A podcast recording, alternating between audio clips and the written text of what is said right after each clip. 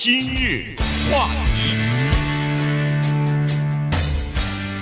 欢迎收听今天的今日话题。呃，这个在昨天的时候啊，十一月八号呢，美国基本上对欧盟还有其他的一些国家，包括中国啊、呃印度啊什么的，都已经又重新开放了。所谓的开放呢，就是说，呃，你只要是完整的接种了疫苗，呃，就可以进进入到美国来了哈。这个就等于是呃这个开放了哈。原因就是，呃，已经限制了十八个月了。呃，这个呢，对美国的经济来说，尤其是对美国的那些观光城市、大的城市，包括纽约呀。这个洛杉矶啊，迈阿密啊，像这些地方，呃，佛罗里达啊等等啊，这样这些呃，我们的经济当中有很大的一个比重呢，是靠这个旅游的呃观光客的哈。他们来了以后呢，不仅是有这个旅游方面的消费，同时对各地的餐馆、对各地的旅馆、对各地的这个呃这个各种各样的这个纪念品啊、商品啊，都有呃这个作用哈，对美国的经济都有贡献。你看，在过去的这十八个月里边。光是旅游方面的损失，在美国至少是三千亿就没有了，呃，而且差不多呃要一百万个工作机会就丧失了哈，所以呢，对美国重新再开放这件事情呢，呃，美国的包括旅游协会也好，旅馆工会也好，还是这个餐馆业主也好，都是感到非常高兴的。对，我看到这个报道啊，我也想到是第一个就是钱。我们昨天讲到这个预算啊，很多很多地方的都说，呃，国会这个通过这样的预算那样的预算，但是你看像呃修改电力和水利系统一千五百亿，呃，如果要是修十七万 mile 的公路，还有四万五千个桥梁的话，需要一千亿，两个加起来两千五百亿，比这个三千亿的损失啊还是还是不到的，所以这个对美国的经济肯定是有一个很大的刺激。那么对于受益的人群呢？其实我们可以看一下，最大的、其实最重要的受益人群，我个人认为啊，是那些来到美国需要从事这个医疗救助的这些人。很多人可能是面临着生命的危险，或者是他会错过这一段非常重要的救助时期。那么，如果他能够获得签证来到美国，呃，允许他来到美国，嗯、当然了，他必须得经过这个呃注射疫苗，要么是接种了疫苗，要么呢就是他能够提供二十四小时以内的。啊，这个核酸阴性的报告，他来到美国以后，他可能会救一条命，这对他来说是非常重要的。还有呢，就是家庭团聚，这可能影响到相当多的人。呃，我看到这个《纽约时报》，还有很多媒体的报道，说有些人呃子女生了小孩，这个爷爷奶奶想来看，或者是外公外婆想来看，都没有办法看，或者是有一些家人离世了，那么他们的兄弟姐妹，或者是子女，或者是父辈们想来看，也没有办法看。那么这个禁令解除了以后呢，对这些人来说呢，是一个巨大的心理上的安慰。还有一些呢，可能没有想到的就是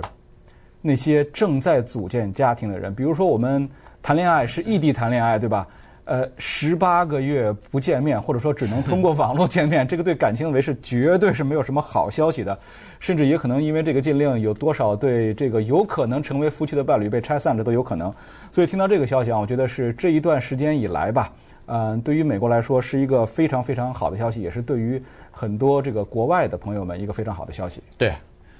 首先航空公司非常高兴。好，我们先把这几个行业来讲一下。航空公司当然非常高兴，因为呃，这个一开放的话，那。呃，整个的航班啊，它就会塞满人嘛，啊，至少是这样子。呃，原来呢，航空公司现在都缩到美国国内的一些航线了，海海外的航线呢，基本上要不就是飞不满人，要不就是它把航班都大幅的减少了，因为。客源减少了，他不能光一个飞机只拉几十个客人哈，这样的话他会呃亏死，所以呢，航线航班也都减少了。可是现在一来呢，马上就可以把国际线路又重新开放起来。所以 Delta 昨天就说了，他说，呃，这个至少在昨天，他已经有一百三十九个国际的航班从三百。呃，从三十八个不同的国家和地区飞到美国来了，所以这个当然是一个好事。另外一个行业就是酒店啊，美国的这个旅馆行业也是呃期盼已久了，因为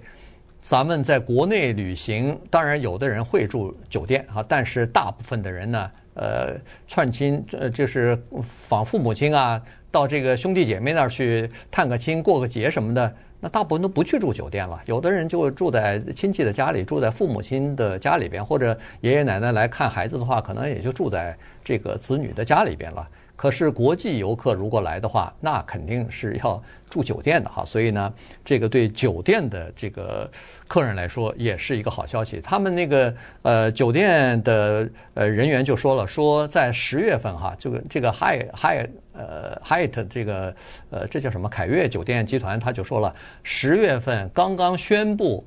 美国说是要十一月八号要重新开放的这个时时间，这个日期宣布了以后，他们酒店对十一月、十二月的定位订房马上增加了百分之五十。也就是说，大部分的人认为说，哦，十一月八号你如果开放的话，我可能就赶着就需要到美国来啊。刚才说的各种各样的原因吧。这个旅游的原因也有，这个探亲访友的原因也有，呃，看孩子的原因、结婚的原因都有哈。所以呢，加在一起的话，那对酒店来说是一个好消息。接下来就是餐馆，各个地方的，包括纽约的、洛杉矶的，尤其是在靠近观光景点的这些地方的餐馆老板也是非常高兴。尽管现在在当地的生意逐渐的开始有点恢复，但是呢，还远远没有恢复到疫情之前。尤其像刚才说的这些大的旅游城市的话，他们其实有相当一部分百分之二十三十的生意是靠国际游客来给他们填满的。所以现在你看纽约的一些餐馆，呃，洛杉矶的一些比较高档的知名的餐馆，它不仅座位已经订满了，现在都已经开始叫做要等待名单，你要等等在等等待名单上了。原因就是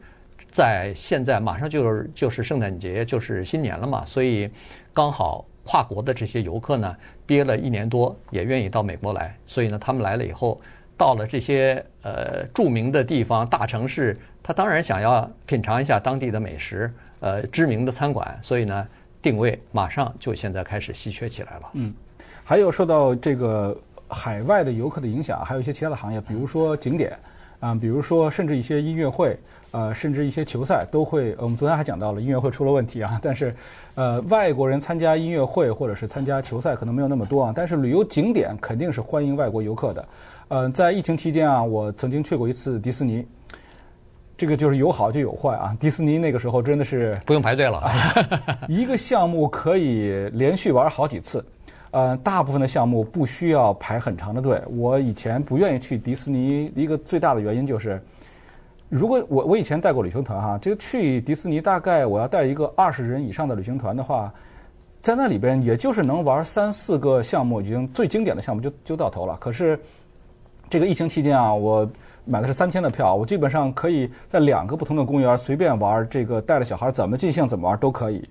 嗯，还有一个就是我说到的这个像音乐会啊，还有呃这个球赛啊，当然这个人去的人很少，嗯，但是还是有的人去。嗯，这个时候如果要是能够增加一些国外游客的话，甚至一些增加一些国外的这个，比如说有明星来客串的话，这都是会增加呃美国就业机会和美国收入的一个方向。还有一些这个景点呢。可能呃没有那么欢迎这些外国游客，也是因为人多的原因啊。比如说，我们电台曾经组织过去呃动物园里面去参观。那么在动物园里面，它这个有些项目的游客的限制啊，其实是非常非常高的。那么我们住在本地的人呢，可能经常觉得，嘿，我们什么时候去可能都可以了。但是可能国外的游客，他不管这个价格如何，他既然来到这边了，可能一定要去看某些东西，呃，特别是一些特别特殊的东西，比如说他去不了中国看熊猫，他可以在美国看熊猫，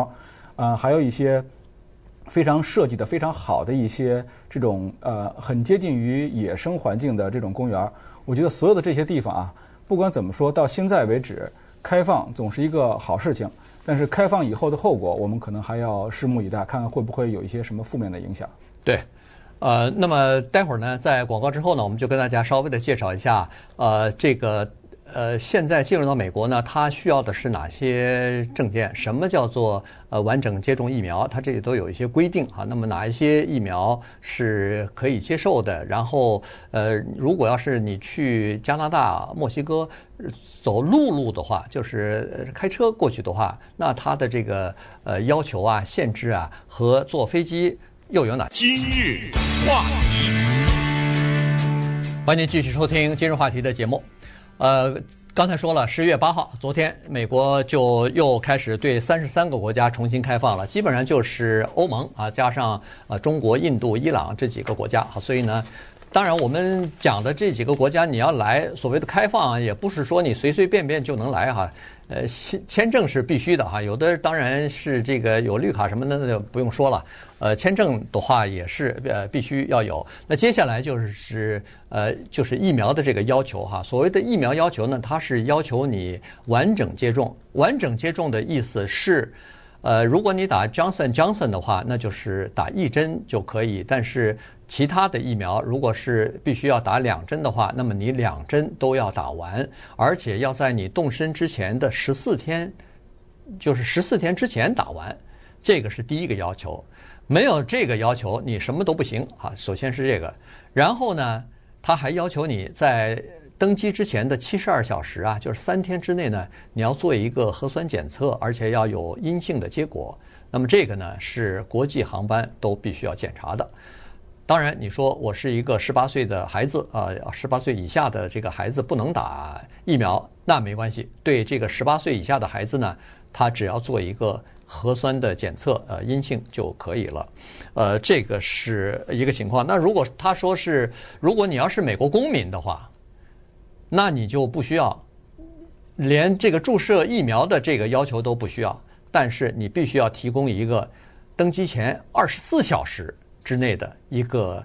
阴性的检测的结果才可以啊，所以这个是呃要求。那他说什么东西他是在机场或者是航空公司可以接受的呢？你当然有那个纸质的。那个是可以的，但是数码的那个也可以。你比如说有个影音件呐，在这个手机上拍的照片什么的也都可以。但是呢，你要记住，第一，这个是官方的哈；第二呢，它上头第一要有你的全部的名字；第二呢，还要有一个其他的标识物，比如说这个机构是什么机构给你发的这个呃注册呃就是这个注射的证明。然后上头呢要有你注射的那个疫苗的名字以及日期。啊，必须要有这几样东西，必须的东西，那么他就可以接受啊，就是呃，作为呃可以接受的这个证件呢，就你只要带上这些东西就可以了。如果你没有这些东西的话，那你可能要稍微准备好了以后才可以到机场去，否则的话你是上不了飞机的。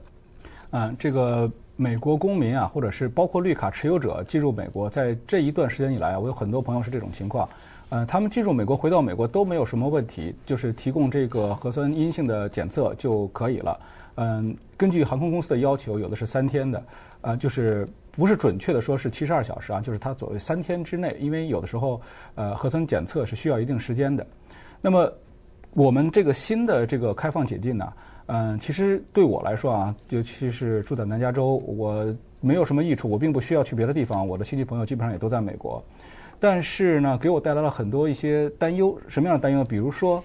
如果我有一个朋友，他是比如说是呃英国的公民，或者这么说吧，法国公民，对吧？那么他是派驻在其他国家的，在一个名不见经传的国家，然后他说他在那个国家注射了疫苗，呃，然后也可以拿着那个国家的证件想进入美国。这个时候，我们对这种证件的真实性、可信度到底有多少？目前呢，我觉得很困难。海关人员对这种证件的识别度有多高，我们也不知道。还有一个就是，呃，现在世卫组织所有列出的疫苗都是被美国这一个禁令所接受的。那么你打过这中国的疫苗也好，俄罗斯的疫苗也好，你都可以进入。但是这种疫苗的效果，可能很多呃人会有质疑，那么可能会造成一些这些人上机啊，或者是来美国的一些困扰。当然，最后一个呢，就是，呃。注射了疫苗，我们仍然需要你有一个核酸阴性的，呃，这个三天之内的阴性这个报告。为什么？因为还是会有突破感染。但是这些人啊，来到了美国以后，他们可能会坐飞机，可能会坐公共交通、捷运系统。那么这个时候，他们是不是还携带病毒，还是不是可以传染别人？这个我觉得还要观察一段时间。对，当然这个永远它不可能是百分之一百的，呃，保险哈，因为你三天之内的核酸检测是阴性的，那你三天之内如果接触了其他的人的话，那你就没有办法了。如果要是没有症状的话，那当然就没有办法。像这些东西呢，有的时候就。呃，还是没有办法完全的、完全的免除吧。这种危险还是没有办法完全免除，所以还是要靠呃注射疫苗啊。在美国，最好的就是接种疫苗。当接种疫苗的人数达到了，比如说什么百分之呃八十、百分之九十以后呢，它自然就会有一些呃这个社区的免疫啊。这样的话呢，至少不会很严重的病情会发生吧。